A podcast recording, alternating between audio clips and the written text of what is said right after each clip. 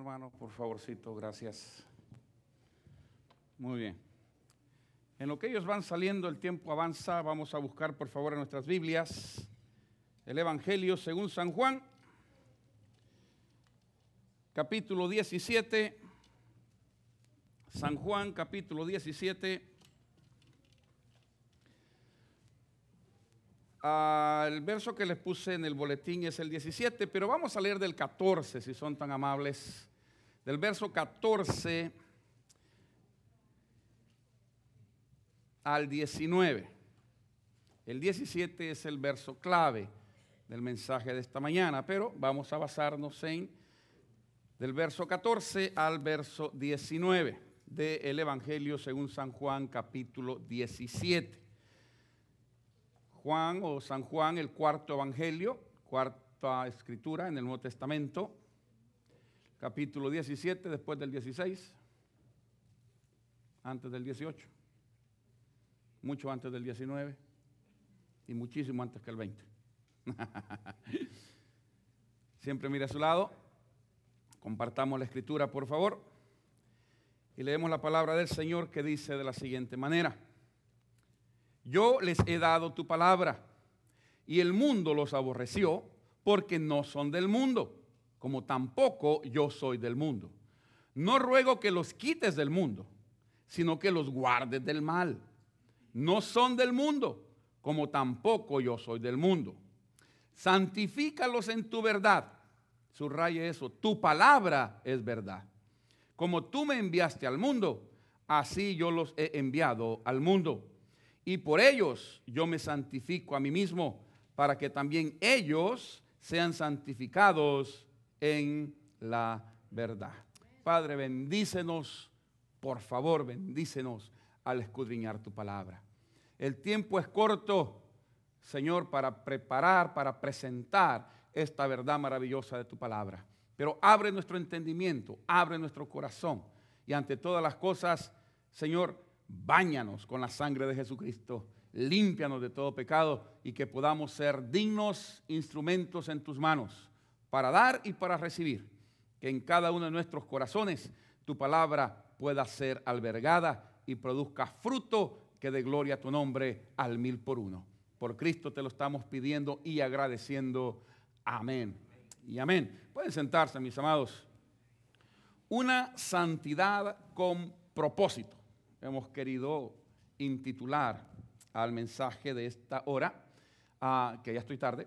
Eh, Quizás el tema es muy común en nuestras iglesias, en las iglesias cristiano-evangélicas, el tema de la santidad es muy común. Y digo la iglesia cristiano-evangélica porque en la iglesia popular no se habla de estas cosas, no se habla de la santidad del pueblo de Dios. Se habla de la santidad de Dios, pero no de la santidad que el pueblo de Dios debe de tener. Y por el otro lado, cuando en nuestras iglesias cristianas, evangélicas, protestantes, bautistas, de lo que usted le quiera llamar, hablamos de la santidad, somos extremistas.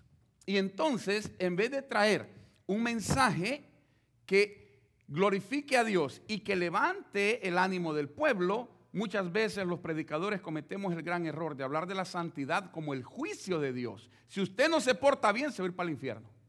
Si usted no hace esto, Dios lo va a condenar. Si usted hace otra cosa, Dios se va a apartar de usted. Y comenzamos a dar un mensaje de juicio, de condenación. Traemos malas noticias cuando el Evangelio son las buenas nuevas de salvación. La santidad que quisiera que pudiéramos tocar en esta hora, y quizás a algunos les voy a caer más mal de lo que ya les caigo, pero es bueno que meditemos en esto para que no sigamos cayendo en el error de condenar a otros porque nosotros nos sentimos mejor que el otro o porque creemos que somos más santos. Hay iglesias que proclaman que todas las iglesias están perdidas, solo ellos son la única iglesia. Ellos, son ellos solo ellos tienen la verdad. Y al hacer eso, muchos caemos también en ese error. Oh, no, como yo ya tengo muchos más años en el Evangelio, soy más santo que la hermanita. Y usted no sabe si la hermanita que está en su primer amor tiene más santificación que usted que ya tiene 30 años de estar en el Evangelio. Porque cuando uno está en su primer amor, ay hermano, cosa seria. Y cuando uno ya ha caminado muchos años con el Señor, comienza no a madurar, sino a mayugar. Comienza uno a ser mayugado, no madurado. Porque una persona madura sabe, entiende, reconoce y practica el hecho de que yo no soy mejor que nadie, soy igual que todos. Y cuando alguien ha sido mayugado, entonces comienza a decir, oh no, yo soy mejor que el pastor, porque el pastor, porque le pagan por eso predica? Yo predico sin que me paguen. ¿Cómo no, chulada? Comenzamos a criticar, comenzamos a condenar, comenzamos a señalar, comenzamos a sentirnos mejor. Y la Biblia dice que nadie tenga más alto concepto de sí mismo que el que debe tener, sino que piense de sí mismo con cordura, conforme a la medida de fe que Dios nos ha repartido. Romanos 12. Así es como debemos nosotros de pensar.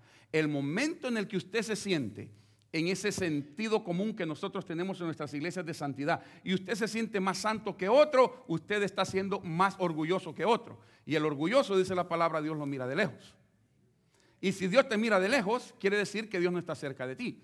Y la santidad que la Biblia dice es estar cerca de Dios. Y si Dios no está cerca de ti, entonces estás mintiéndote a ti mismo y mintiendo a los demás, porque lo que menos tienes es santidad. Se lo va a comprobar más para adelante con la ayuda del Señor. Cuando hablamos de santidad, hermanos, estamos acostumbrados a oír que es un estado en el que todos, como que bailamos ballet. ¿No es cierto? Nos salen alas y ya nos vemos con una túnica blanca, ¿verdad? Y andamos por todos lados y se nos sale la aurolita aquí arriba. ¿No? Y todos andamos. Y yo siempre le digo, cuando alguien se le presente así, mírelo de cerca que se va a dar cuenta que sí, todos tenemos la aurolita, que está sostenida en los dos cachitos. Ahí está, ahí está, como dicen los niños, ahí está punida, ahí está puesta la aurolita, ¿no? Porque eso es mentira, hermano. Mucha gente que, que cree que hoy soy santo y mañana la pierdo. Hoy fui ungido por Dios, pero en la tarde ya perdí la unción. Hoy soy santo porque estoy en la casa de Dios, pero en cuanto salgo de la casa de Dios ya perdí la santidad hacen de la santidad un estado de ánimo. Señores, la santidad no es un estado de ánimo, la santidad es un estilo de vida. No viene por momentos a tu vida, debe de permanecer en tu vida. No viene por momentos, debe de ser siempre. Debe de permanecer, tiene que ser mañana, tarde y noche. Hay que comerla con frijoles, con arroz, con pollo, con carne, con lo que comas. Tiene que ir la santidad puesta ahí. Y no la santidad como la que estoy hablando, que nos vamos a sentir fuera de este mundo, que es lo que dice el Señor. No son del mundo, pero estamos en el mundo. No te pido que te los lleves, no, no, que los dejes, que los protejas, que los cuides, que los mantengas ahí, porque ahí es donde vamos a hacer nosotros la diferencia. No en el, no, no, no. Aquí, hermanos, si aquí todos vienen bien bonitos, pues. ¿eh? Se baña, se peina, se pone su mejor camisita busca una corbatita y se, se ponen el cepillito. Algunos hasta se bañan temprano y toda la cosa. Si aquí es bonito. Aquí todos somos santos. La gran sonrisa de santidad. Que Dios le bendiga, hermano. ¿Verdad? Una gran, una gran santidad que tenemos todos aquí. Y cuando llegamos a la casa, los santos nos convertimos en gorilas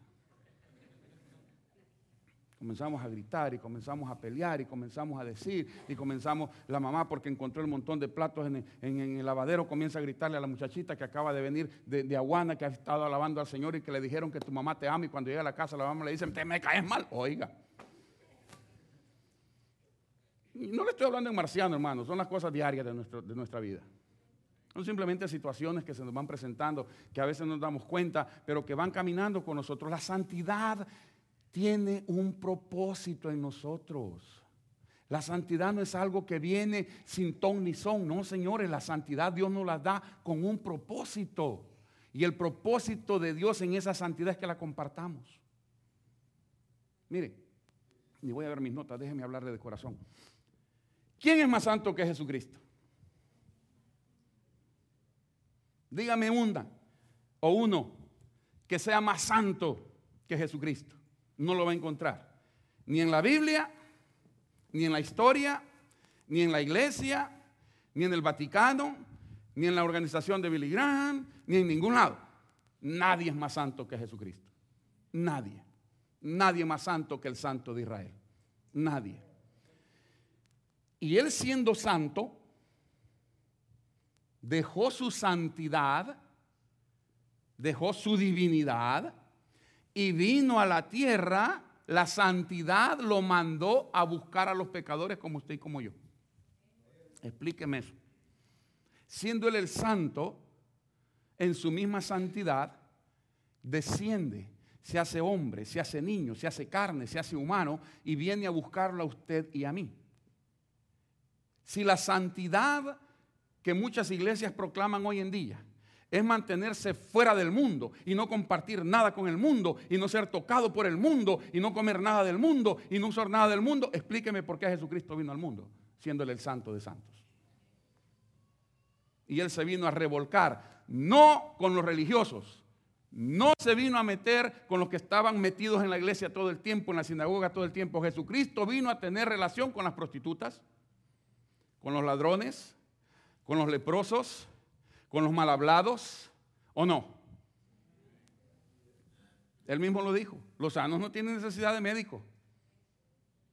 Vaya usted al doctor y dígale, no, lo vine a ver nada más, a saludarlo. Le va a costar 70 pesos ir a saludar al doctor. Vamos cuando estamos enfermos, cuando necesitamos atención. Así que cuando hablamos de santidad, Recuerde que la santidad de Dios tiene un propósito y es mostrarnos su amor. Cuando nosotros hablamos que vamos a, recibir o a obtener la santidad de Dios, tenemos que recordar que esa santidad, repito, no es un evento. No es que el domingo en la mañana vengo y aquí recibo la santidad y estuvo y después ya se me olvida. No, es un estado, es un estado en el que usted va a permanecer siempre porque el gozo del Señor no es el domingo en la mañana. Es más, no es ni el lunes en la mañana. El gozo del Señor es el que te mantiene en medio de la tormenta. El gozo del Señor es el que te sostiene en medio de la tempestad. El gozo del Señor es el que te recuerda y te enseña y te mantiene y te, que te contraafirma que por más pesada que sea la tormenta, mucho más fuerte es nuestro Dios. Es una santidad con propósito, hermanos. No es una santidad sin ton ni son. Es algo que Dios ha determinado para que todo lo podamos tener. Y si tú crees que eres más santo que otro y que no has cometido pecados, eres un hipócrita. La Biblia dice que el que dice que no ha pecado, lo hace a él mentiroso. Cuidado con eso. Cuidado con eso. Hoy en día las iglesias se nos llenan de tantos santos que no cometen pecados y solo criticando al pastor viven.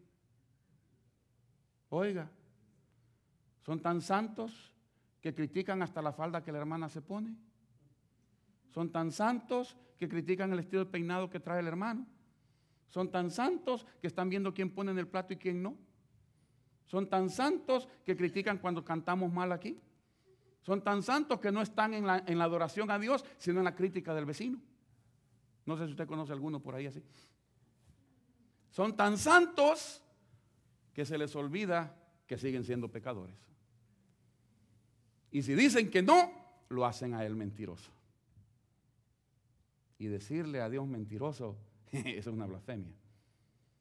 Y la blasfemia ¿Usted sabe lo que hace Dios con las blasfemias? Mucha gente dice, ay, que, que blasfemó y a ver, le va a caer un reno. Dios nos pega en la trompa, digo, en la boca. Como cuando el niño suyo dice una mala palabra, cállate muchachito. Así hace el Señor con nosotros. Nos pega en la boca. No diga esas cosas. ¿no? Porque nuestros niños tienen razón de decirla porque a alguien se la oyeron. A alguien se la oyeron. No voltear al vecino que con usted es la cosa. A alguien se la oyeron. Pero señores, jamás de los jamases le hemos oído nosotros a Dios una mala expresión. Por lo tanto, en el sentido espiritual, no tenemos ningún derecho de hacerlo porque Él nos ha dado ejemplo de cómo agradar a Dios. So, cuando hablamos de santidad, la santidad te manda con tu prójimo. No te aparta de tu prójimo, te manda con tu prójimo. Es todo lo contrario de lo que estamos acostumbrados a escuchar. Apártese de ese porque ese es pecador. No, acércatele porque ese es pecador. Llevarle el mensaje, enseñarle que Cristo le ama, enséñale que puede cambiar como Cristo te ha cambiado a ti, también lo puede cambiar a él. No se aparte del borracho, acérquesele al borracho. No para acompañarlo, sino para predicarle. Acérquesele, dígale lo que a usted le dijeron un día, dígaselo también a él o a ella. Enséñele que Jesucristo es el mismo ayer, hoy y por los siglos, que no ha cambiado. Que podemos vivir una vida en santidad, pero no metidos en un monasterio. Esa no es la santidad que Dios quiere. No es una vida ascética o una vida monástica o una vida bien mística donde, uy, somos, que cuidadito, ¿verdad? Que, que le repito, no sale la aurolita. No. La santidad que Dios quiere es que tengas el propósito de acercarte a otro y porque Dios te ha limpiado a ti, a través de ti, Él pueda conocer que la única limpieza del alma que es efectiva es a través de la sangre de Jesucristo y de nadie más. Es cuando entonces la santidad de Dios tiene un propósito en tu vida. Fíjese usted, después lo lee por favor, ahí en el capítulo 3 del libro del Éxodo. Moisés tiene un encuentro maravilloso con Dios. Dios lo llama de en medio de la zarza. Dios aún le dice, quítate el calzado de tus pies porque el lugar en el que estás es santo. Y cuando Moisés recibe el mensaje de Dios, fíjese que no le dice, mire, como, como has estado en mi presencia y como ahora he platicado cara a cara contigo, ahora eres tan santo que te tienes que quedar aquí arriba en la montaña. No, señores. Le dijo, ahora que me has visto, ahora que hemos estado cara a cara, ahora que me has conocido, ahora que estás, ve y dile al pueblo. Ve y dile al pueblo, he escuchado su clamor, he visto su aflicción. ¿Quién puede reflejar la gloria de Dios en el rostro como Moisés lo hizo en el Antiguo Testamento? Mas, sin embargo, no se apartó de Egipto, se fue a meter a Egipto. No porque quería, porque Dios lo mandó.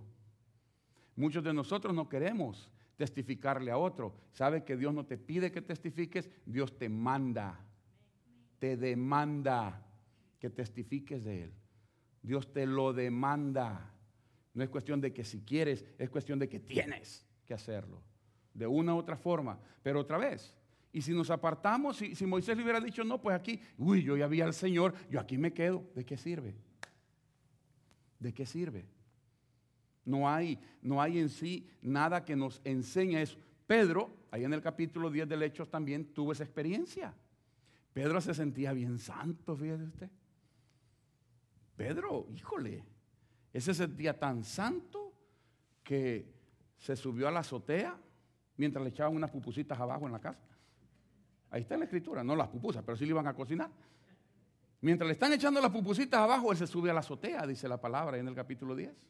Y estando en la azotea, dice la Biblia que él tuvo una visión, donde Dios, como tenía hambre, como él tenía, le estaban chillando las tripas, Dios le baja un gran manto y dentro del manto habían todo tipo de animales, dice la palabra, que ellos no comían, como judíos, no comían o no comen. Y Dios le abre el manto y le dice, Pedro, porque una cosa bien interesante que quizás usted no se acuerda, que Pedro siempre andaba con machete. Siempre andaba el machete con él. ¿Ya le eso en la palabra? Fíjese que él no era, él no era agrónomo usted. Él no andaba sembrando la tierra ni limpiando el zacat. Era pescador. Y qué bendito hace un pescador con semejante machete usted. Cuando llegaron a arrestar a Jesucristo lo tenía en la mano iba a un culto de oración con semejante machete, imagínese usted. Vamos a tener un culto de oración y todos venimos con pistola. No, oiga. Ahí está Pedrito. Cuando llegan a arrestar al Señor, hasta la oreja le, voló al otro. ¿Se recuerda esa porción, no? Y de repente se encuentra en un éxtasis donde Dios le habla y Dios le muestra y Dios le dice, Pedro, saca el machete, mata y come. Y Pedro le dice, no, Jamás le dijo he tocado yo cosa inmunda. Mire, a, Dios le está diciendo.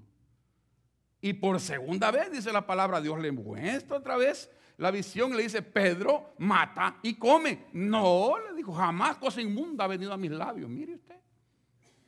Y Dios le dice, lo que yo he limpiado, no lo llames tú inmundo. Cuando Cristo limpia a alguien, ya no le diga, ay, es que ese borracho, ay, es que ese drogadicto, ay, es que ese boxeador, ay, es que ese... No, si Cristo lo ha limpiado es tu hermano en Cristo. Lo que Dios limpia, no lo llame usted inmundo. Pedro lo dijo. Y de repente Dios le dice, no, te van a venir a buscar, le dijo, y te vas a ir con ellos. Y no son judíos los que te vienen a buscar, son gentiles. Y entonces Pedro entiende, Pedro comprende que la santidad no es quedarse en la azotea con hambre, que la santidad es descender de la azotea, obedecer a la palabra e irse con aquellos a proclamar la palabra. La santidad tiene ese propósito. No de que vivamos encerrados en las cuatro paredes de la iglesia, sino que salgamos, que vayamos, que llevemos. Y si no podemos ir, mande. Dé para que otro vaya. Que pueda llevar ese, mensaje que usted ha recibido. Quizá usted trabaja o quizá usted no quiere o le da pena o qué sé yo. Si todo eso tiene, póngale un sobrecito y dígale misiones nosotros nos encargamos de llevar el mensaje, no de afleja. Pero usted es parte del quehacer. Si usted quiere ser una persona santa delante de Dios, tiene que aprender que la santidad es ve, lleva, da, comparte, reparte, para que entonces la gloria de Dios se manifieste. Todo el capítulo 17 del, del Evangelio de Juan tiene que ver con la palabra, con la santidad y con ir. Son los tres aspectos que usted va a encontrar en ese capítulo. Tres aspectos. Palabra, santidad e ir. ¿Por qué? Porque van de la manita. Van de la manita. Todo santo es aquel que ha sido apartado por Dios. Santo no es el que no comete pecado. Ese es un hipócrita. Santo es el que es apartado por Dios, para Dios. ¿Y para qué cree usted que el Señor nos ha comprado a nosotros? ¿Quién compra un carro y lo mete al garaje y nunca lo usa? ¿Alguien tiene ese lujo? De comprar un carro, ¿verdad? Y no, no lo maneja, sino que se lo llevan en grúa y lo mete al garaje. Y ahí lo tiene guardado. Y quizás se levanta todos los días y mira su carro con la tacita de café. Qué chulo mi carro. ¿De qué bendito te sirve si nunca lo has manejado? ¿Para qué te sirve si no lo puedes sacar? Lo mismo es con nosotros. ¿Para qué crees que el Señor nos compró? ¿Para tenernos guardados en un garage? Nos compró para meternos millas. nos compró para meternos gas y meternos millas. Para que vayamos para que llevemos, para que sudemos, aleluya. Para que hagamos las cosas que debemos de hacer. Para eso nos compró, no para tener dos muñequitos de sala. Para eso me quedo yo tranquilo en mi casita, ¿verdad? Sonriendo, para muñequitos yo. Pero nos compró para que vayamos, para que sudemos, para que nos despeinemos. Amén, hermanas para que nos llenemos de polvo. Amén, choriego. para que nos llenemos de polvo, para que nos salgan las dos libras de polvo de las narices cada noche. Así veníamos nosotros. El pelo lo traíamos así, mire. Y no nos pusimos gel, sino que del polvo, así. Se suena uno y le sale el, terrón de, de lodo. A eso nos mandó el Señor, señores. Para eso nos compró. No para que vivamos, aleluya, aleluya, todo el día. Eso no te va a hacer nada. Lo que te va a hacer es más hipócrita todavía. Pero cuando usted sale y usted lleva, si el mismo Jesucristo dejó su trono de gloria para venirnos a enseñar que Dios es santo, pero que nos tiene en un mundo pecador, para que prediquemos su santidad, no para que seamos hipócritas con nosotros mismos y decir que somos tan santos que no nos metemos con nadie. No, señores. Vamos a llevar la palabra. Vamos a meternos, vamos a sudar, vamos a ir, vamos a, a, decirle al mundo lo que Cristo ha hecho en nosotros. Esa es santidad. Para mí, esa es santidad. Tienen propósito en nuestra vida. No es estar encerrados, ni vestir un, una túnica blanca y amarrarnos la cabeza. Yo cuando miro a alguien así creo que de algún hospital se ha salido usted. De verdad. Es que en el hospital le dan una su túnica blanca y se amarra la cabeza y le duele la cabeza a este cuarto. Dios no quiere eso. Dios no quiere eso. Es más, cuando envió a los apóstoles les dijo, no lleven otro vestido, no lleven otro par de zapatos. Lo que tienen, con eso vayan. Porque si Dios te manda, ni tu calzado se acabará, ni tu vestido se envejecerá, ni tampoco vas a aguantar hambre. Dios sabe premiar a sus obreros. Si hay alguien justo, ese es Jesucristo. Y si Él te manda, Él te sostiene. Cuando Dios no nos manda es cuando andamos pidiendo por todos lados. Pero cuando Dios nos manda, y estoy hablando de pedir fuera de la iglesia, no a la iglesia. Porque a mí no me da pena pedirles a ustedes para llevar bendición a otro lado, pero sí me da pena ir a pedir allá al chinito del vecino, hay que saber de esto. Usted sí, pero los de afuera no. Que, saben, sabe el mundo de ir a predicar el Evangelio usted. Pero usted sí. Por eso es que como pastor y como ministerio muchas veces nos atrevemos a pedir.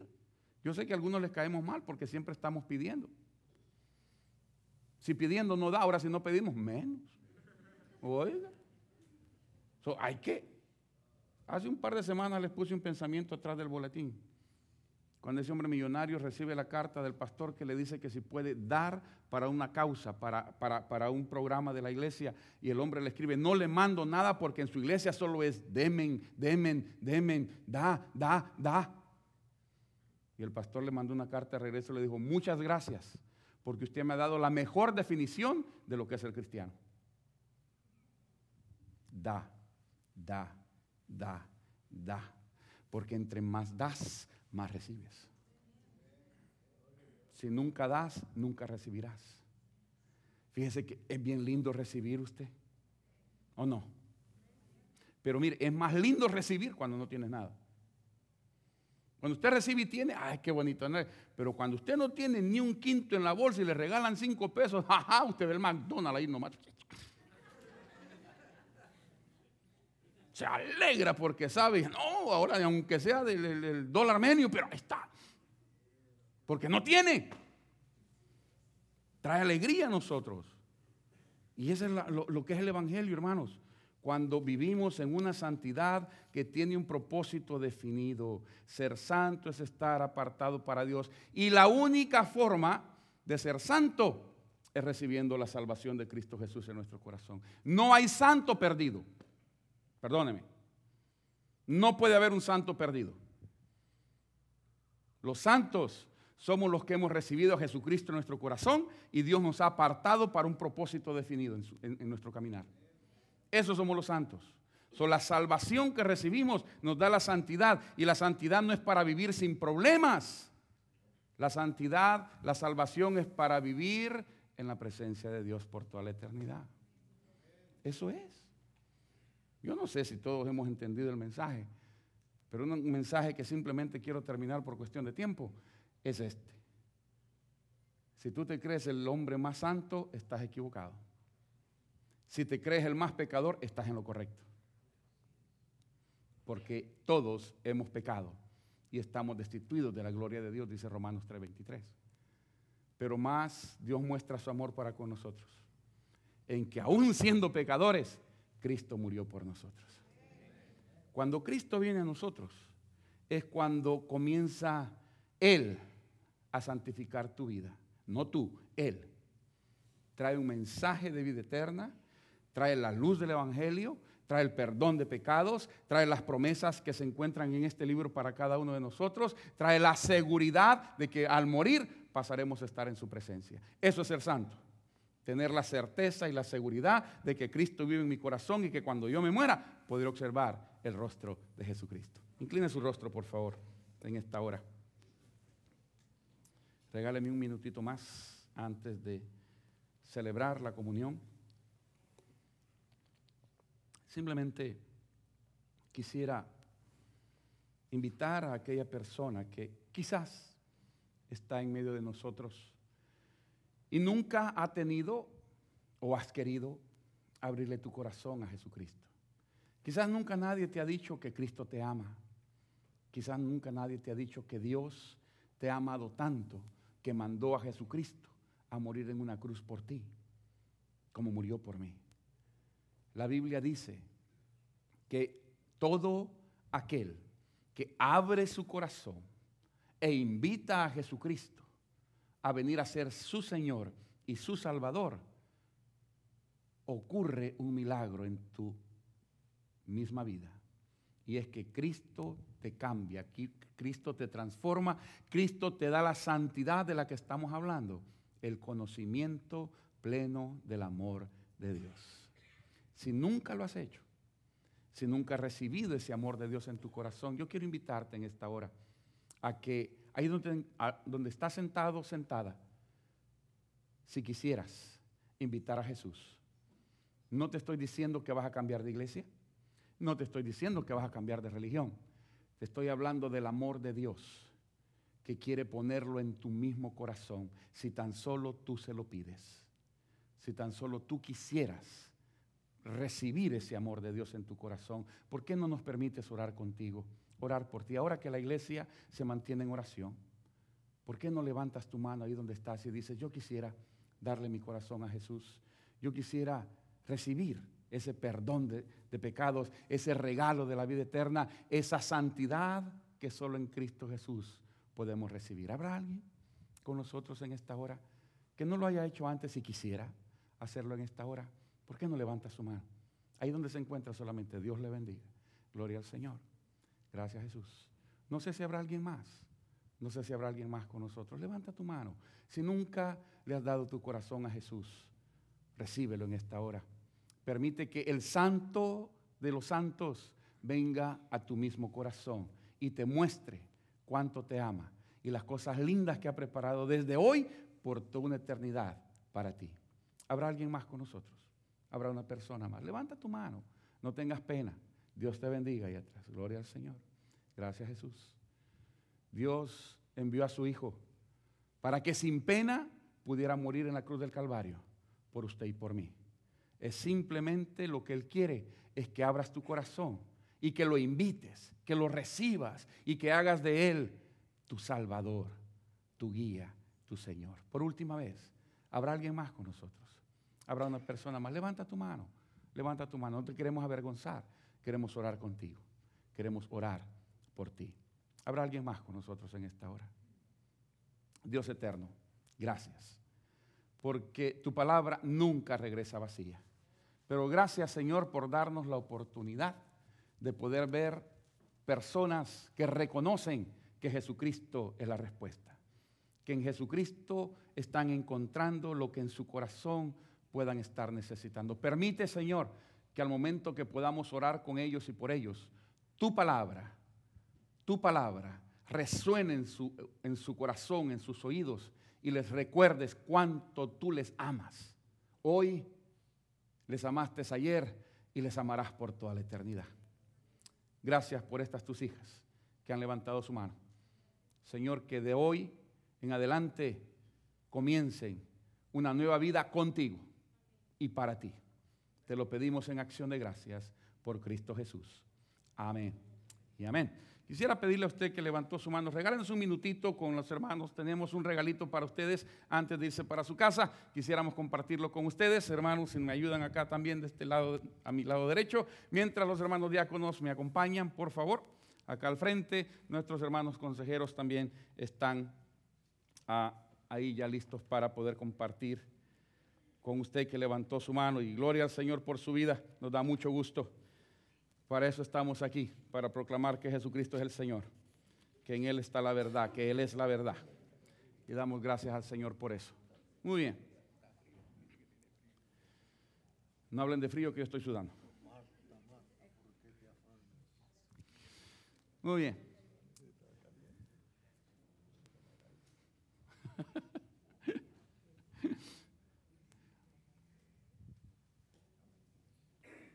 Celebramos en este día